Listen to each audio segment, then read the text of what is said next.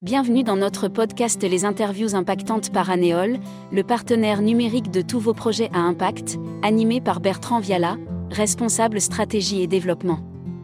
Nous sommes aujourd'hui avec Jolane Reynaud, responsable régional Auvergne-Rhône-Alpes de Solinum, qui se définit comme une start-up associative développant des projets innovants de lutte contre la pauvreté. Découvrez, à travers ce podcast, Comment un outil numérique peut être au service de la solidarité en aidant les personnes en situation de précarité numérique Bonjour Jolane, vous êtes responsable régional pour Solinum, dont la mission, je cite, est d'innover pour lutter contre la pauvreté, si je simplifie un peu. Est-ce que vous pouvez nous parler de cette vision des choses et également de l'histoire de cette organisation?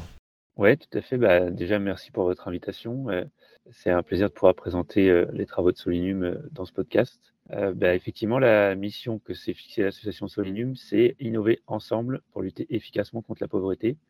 Et cette mission, en fait, elle est née euh, bah, d'abord du parcours de notre fondatrice euh, Victoria, qui, pendant qu'elle réalisait ses études d'ingénieur, était aussi bénévole dans des maraudes qui font des distributions de denrées alimentaires, de produits d'hygiène, notamment aux personnes sans abri.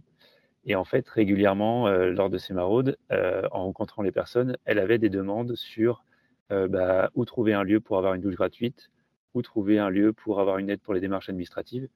Et en réalisant simplement des recherches Google un peu rapides, elle s'est trouvée assez démunie pour euh, orienter ces personnes. Et donc, elle a eu l'idée de commencer à créer sa propre base de données euh, pour référencer un peu les, structures autour d'elle qui auraient pu répondre à ses besoins.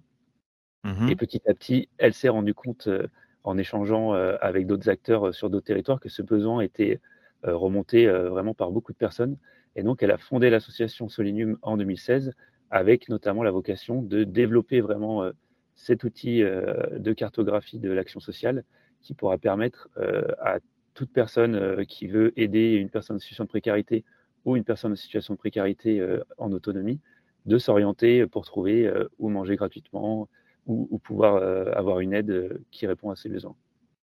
C'est très intéressant parce que l'on est vraiment sur l'identification d'une situation de précarité l'identification d'un besoin concret qui est ressenti par les bénéficiaires. Et donc de ce besoin constaté sur le terrain, parce que comme vous l'expliquez, votre fondatrice a eu cette expérience directement auprès des populations en difficulté, elle a pu construire un outil numérique à partir d'une base de données qu'elle a établie en fonction de ce qu'elle avait pu voir auprès des personnes accompagnées. C'est bien ça? Exactement, exactement. C'est exactement cette démarche et qu'on essaye de garder euh, tout au long de la, de la, on va dire, de la croissance de l'outil euh, SoliGuide. Donc aujourd'hui, euh, l'outil SoliGuide, c'est un peu plus de 60 000 services qui sont référencés euh, sur le territoire français, avec 30, mhm. antennes départementales où il y a vraiment donc une antenne SoliGuide dédiée, ce qui couvre à peu près la moitié de la population française. Et on a eu en 2022 un peu moins de 2 millions de recherches effectuées sur l'outil, sachant que là, en 2023, à la moitié de l'année, on est déjà à 2 millions de recherches sur l'outil. Et donc, comme c'est un outil qui est de plus en plus utilisé, on garde quand même euh, en tête bah, l'enjeu euh, de l'inclusion numérique qui est notamment porté euh, par Anéol, de se mmh. toujours poser la question est-ce que l'outil répond bien aux besoins et est-ce qu'il est facile d'utilisation? Par exemple, on a des problématiques sur les langues, sur l'utilisation de pictogrammes, sur l'ergonomie du site. Justement, euh, j'aurais deux questions à ce sujet. La première, c'est d'abord euh, comment, euh, au-delà des, chiffres que vous mentionnez, comment mesurez-vous finalement le degré d'utilité que les utilisateurs donnent à cet outil et comment le faites-vous évoluer? Parce qu'on est dans une démarche un peu de start-up, hein, c'est-à-dire constat d'un besoin, développement de technologie et puis avec, j'imagine, une démarche d'agilité, adaptation de l'outil au fur et à mesure que les usages à la fois le nourrissent et le font évoluer. Oui, effectivement, c'est tout à fait l'idée euh, de, de, la façon de fonctionner chez Solinium, avec pour nourrir euh, bah, cette, euh, cette, amélioration de l'outil, on va dire au moins deux, deux, aspects. Le premier qui est un aspect tourné sur la co-construction, notamment avec les mmh acteurs de la solidarité, donc que ce soit les collectivités territoriales ou par exemple des têtes de réseau des grosses associations qui sont membres de nos comités de pilotage territoriaux et donc qui mmh peuvent ramener leur expérience du terrain sur, euh, par exemple, quelles sont les problématiques euh, prioritaires. il peut y avoir des départements où on va plutôt axer sur référencer les structures d'aide à accès à l'emploi et à la formation. D'autres, par exemple plus ruraux, où le sujet numéro un va être l'accès à la mobilité pour tous. Donc ça, c'est une façon qu'on a de le faire. Et on a une deuxième, une deuxième méthode qui est la, bah, la mesure d'impact. On va réaliser, par exemple, en 2022, on a réalisé une mesure d'impact où il y a eu plus de 1200 professionnels de l'action sociale qui ont été interrogés et un peu plus de 250 bénéficiaires qui ont été également questionnés sur bah, quel était leur usage de l'outil, en quoi ça répondait à leurs besoins. Par exemple, bah, on a retenu un chiffre notamment du côté des acteurs de la solidarité, c'est que les personnes estimaient qu'en moyenne, Soliguide leur permettait de gagner 7,5 minutes par orientation. Mmh. Donc ça, c'est pour nous voilà, vraiment une mesure de à quoi peut servir l'outil et de, la valeur qu'on peut apporter. D'après ce que vous venez d'expliquer, vous avez réussi à déterminer des indicateurs précis, ces fameux KPIs pour prendre un anglicisme. On est souvent en défaut dans certains cas de les produire parce qu'il y a tellement de variétés de situations très difficiles à mesurer. Et là, si je comprends bien l'utilité, le bénéfice en tout cas que retire l'usager de cette application, c'est le gain de temps, essentiellement pour trouver l'information la plus urgente vis-à-vis de son besoin. C'est ça, tout à fait, le gain de temps. Et après, on a mesuré aussi, c'est que ça favorise l'interconnaissance. Donc, que ce mmh soit euh, par, euh, par les bénéficiaires ou par les professionnels sur un territoire, on a eu des réponses. On avait plus de 70% des personnes qui indiquaient avoir découvert une nouvelle structure sur leur territoire, ou alors avoir découvert un service dans une structure qu'ils connaissaient déjà. Parce que je peux vous donner l'exemple, par exemple, des Restos du Cœur, avec qui Soliquide euh, a un partenariat national. tout le monde a à peu près en tête qu'une antenne des Restos du Cœur, on va pouvoir avoir de l'aide alimentaire. Mais ce mmh qu'on ne sait pas, c'est que dans beaucoup d'antennes, on peut aussi avoir une aide sur euh, comment gérer son budget, on peut avoir une aide sur des démarches administratives, et ça, c'est aussi ce qu'on essaye de mettre en avant avec Soliguide, c'est que euh, un acteur peut apporter plusieurs réponses à des besoins. Alors c'est intéressant parce que ça m'amène à, l'autre sujet. Il y a tellement d'autres questions que j'aimerais poser, mais on n'aura pas le temps aujourd'hui. Euh, c'est euh, notamment euh, pour que cet outil soit, comment dire, aussi utile qu'il l'est justement. Et vous parlez de différents acteurs. C'est la question de s'inscrire dans un maillage territorial, dans un écosystème d'acteurs publics, d'acteurs privés, d'acteurs associatifs, qui permettent à la fois la remontée d'informations et également ces fameuses interconnexions dont vous parlez. Est-ce que vous pouvez nous parler un petit peu, vous l'avez déjà un peu évoqué, la façon dont je dirais, Solinum, alors du coup en tant qu'organisation, euh, eh bien s'inscrit dans sa relation avec les acteurs du territoire, parce que euh, vous avez évoqué, il y a beaucoup de diversité selon certains, certains territoires. Alors comment justement Solinum s'organise pour pouvoir être à la fois proche du terrain et à la fois avoir cette globalité qui est propre à, son application? Oui, tout à fait. C'est bah, je dirais, l'enjeu principal en fait, chez Solenium d'avoir euh, du coup les fonctions euh, support et nationales qui vont, elles, permettre de, de faire vivre l'outil et de l'améliorer en permanence. Et mmh d'avoir euh, dans chaque territoire où SoliGuide est déployé, il y a une personne qui est dédiée à l'animation territoriale. Donc, c'est à la fois faire des ateliers de sensibilisation auprès de professionnels ou de personnes en situation de précarité pour mmh présenter l'outil et recueillir les besoins. D'accord. avec, avec les acteurs locaux, c'est également des comités de pilotage généralement trimestriels où on va rassembler le conseil départemental, des villes, des métropoles, des grosses têtes de réseau. ça peut être aussi souvent la CAF avec qui on travaille beaucoup. et donc, qui vont, à qui on va présenter bah, l'avancement du déploiement de l'outil, donc qui peut se mesurer notamment en nombre de recherches réalisées, en nombre de services référencés, et présenter les nouvelles fonctionnalités pour avoir leur avis sur bah, la meilleure façon de les mettre en place. Et donc, c'est vraiment à cette échelle départementale où pour l'instant Solinum euh, évolue le plus.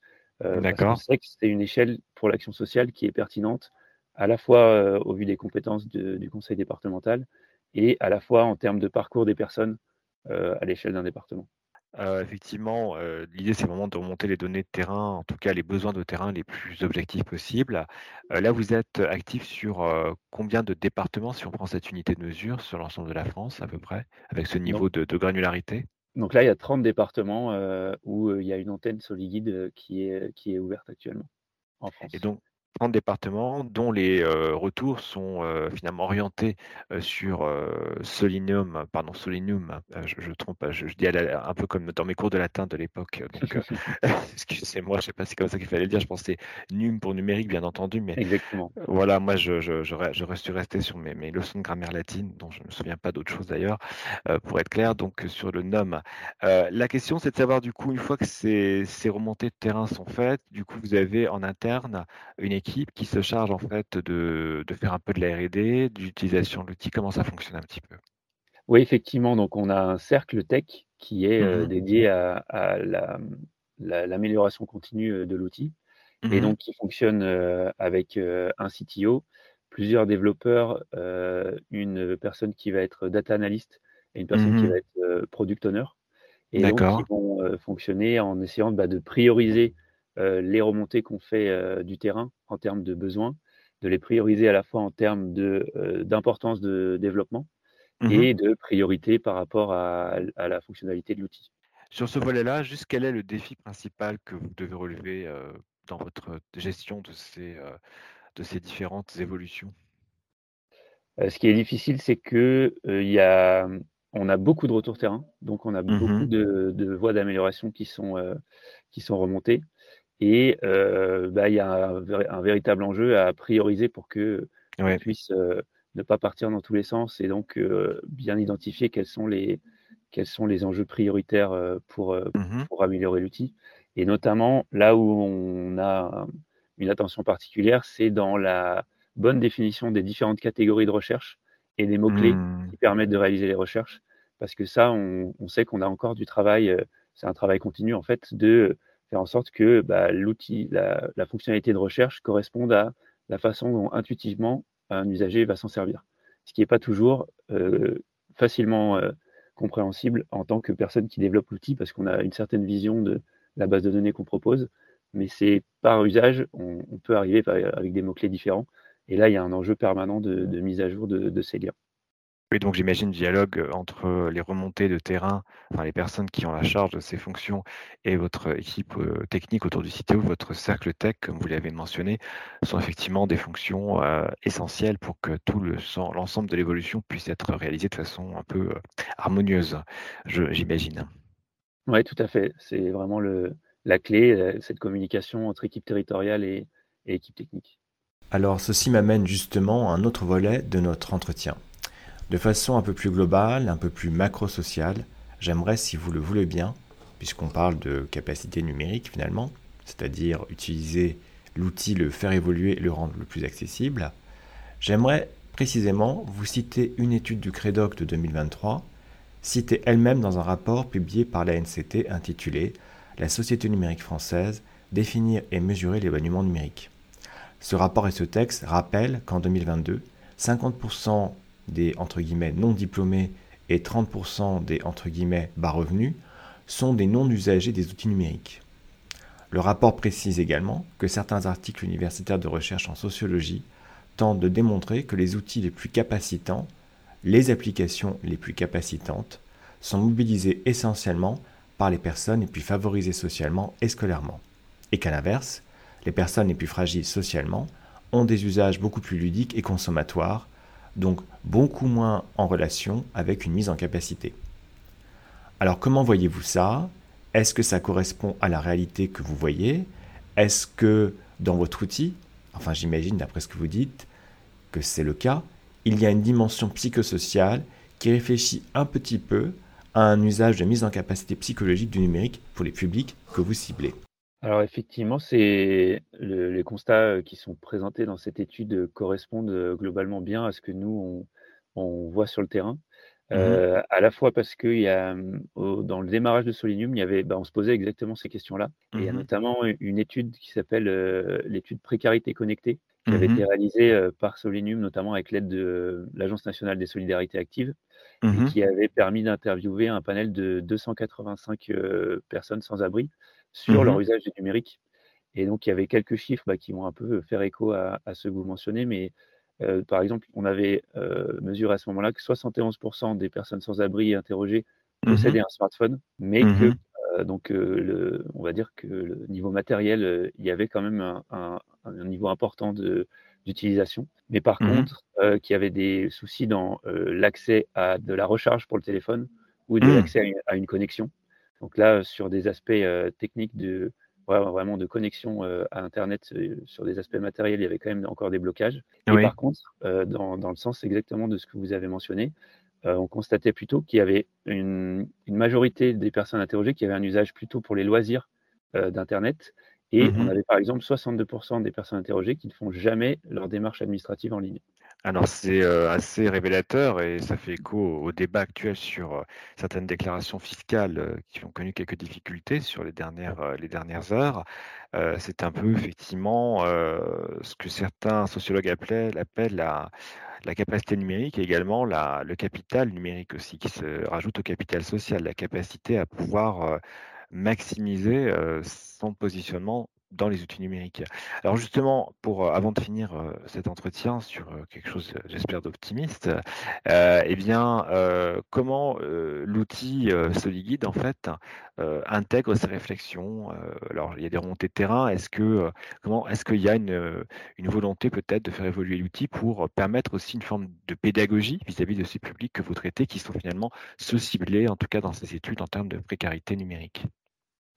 Oui, tout à fait ce qui est bien, c'est qu'il commence à y avoir beaucoup d'acteurs qui vont agir dans ce sens. D'accord. Notamment, bah, on va, nous, on va, en tant que cartographie, on va chercher à les référencer.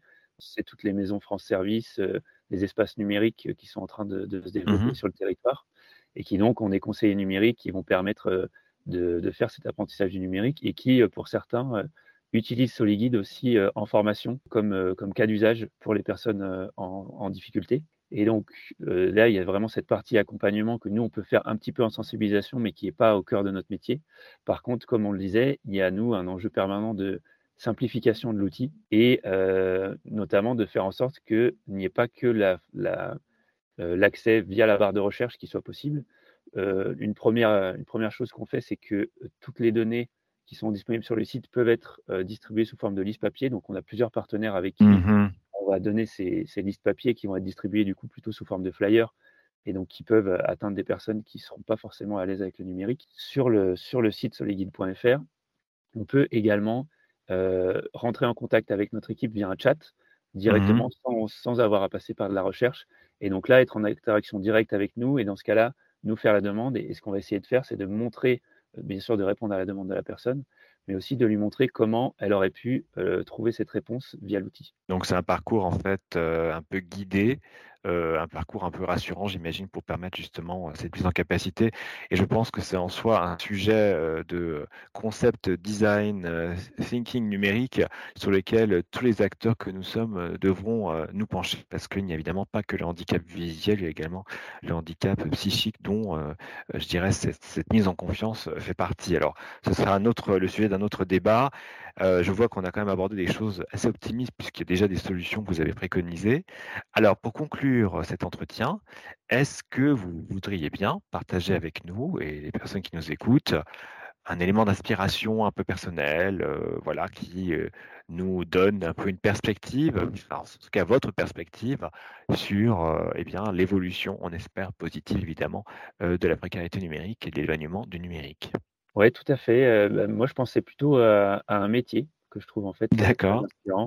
C'est le métier de d'écoutant, plutôt d'écoutante, parce que c'est beaucoup de femmes qui font ça euh, au 115. Mmh Donc le, 115, ah euh, c'est un numéro d'urgence qui est accessible 7 jours sur 7, 24 heures sur 24. Et c'est un peu un symbole, ce métier, de l'équilibre à trouver dans le déploiement du numérique, parce qu'on a de plus en plus d'outils qui vont outiller bah, ces personnes euh, écoutantes pour l'orientation, ou alors outiller les personnes qui appellent le 115 pour avoir une réponse plus complète et plus efficace.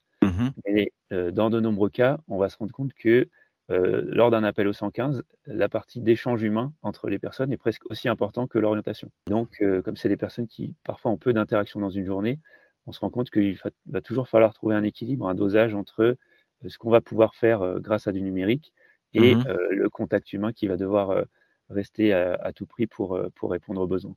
Eh bien, écoutez, sur effectivement cette inspiration qui est en fait aussi un hommage un peu à toutes ces mmh. personnes qui font ce travail, qui nous rappelle également que l'humain est quand même au cœur de tous les efforts qu'on doit fournir, et que le reste, ce sont des outils qui doivent mettre en capacité les personnes. Je, je vais rester sur cette conclusion. Vraiment, merci beaucoup pour cet entretien et cette belle inspiration. Je vous souhaite une très bonne continuation et à très bientôt, j'espère, avec vos différents efforts pour faire du numérique un espace pour tout le monde. Voilà. Ben, merci à vous. Et euh, pour euh, ceux qui veulent aller plus loin sur le, métier d'écoutant, je vous conseille une vidéo qui s'appelle euh, Aurore écoutante du 115, qui permet une première vision de, ce que ça constitue. Ben, merci, nous mettrons la... merci, nous mettrons la vidéo d'ailleurs dans le, dans le descriptif du podcast. Merci encore à vous et à très bientôt. À très bientôt. Au revoir. Au revoir. C'était les interviews impactantes par Anéol, le partenaire numérique de tous vos projets à impact. Merci de nous avoir suivis, retrouvez-nous sur www.aneol.com.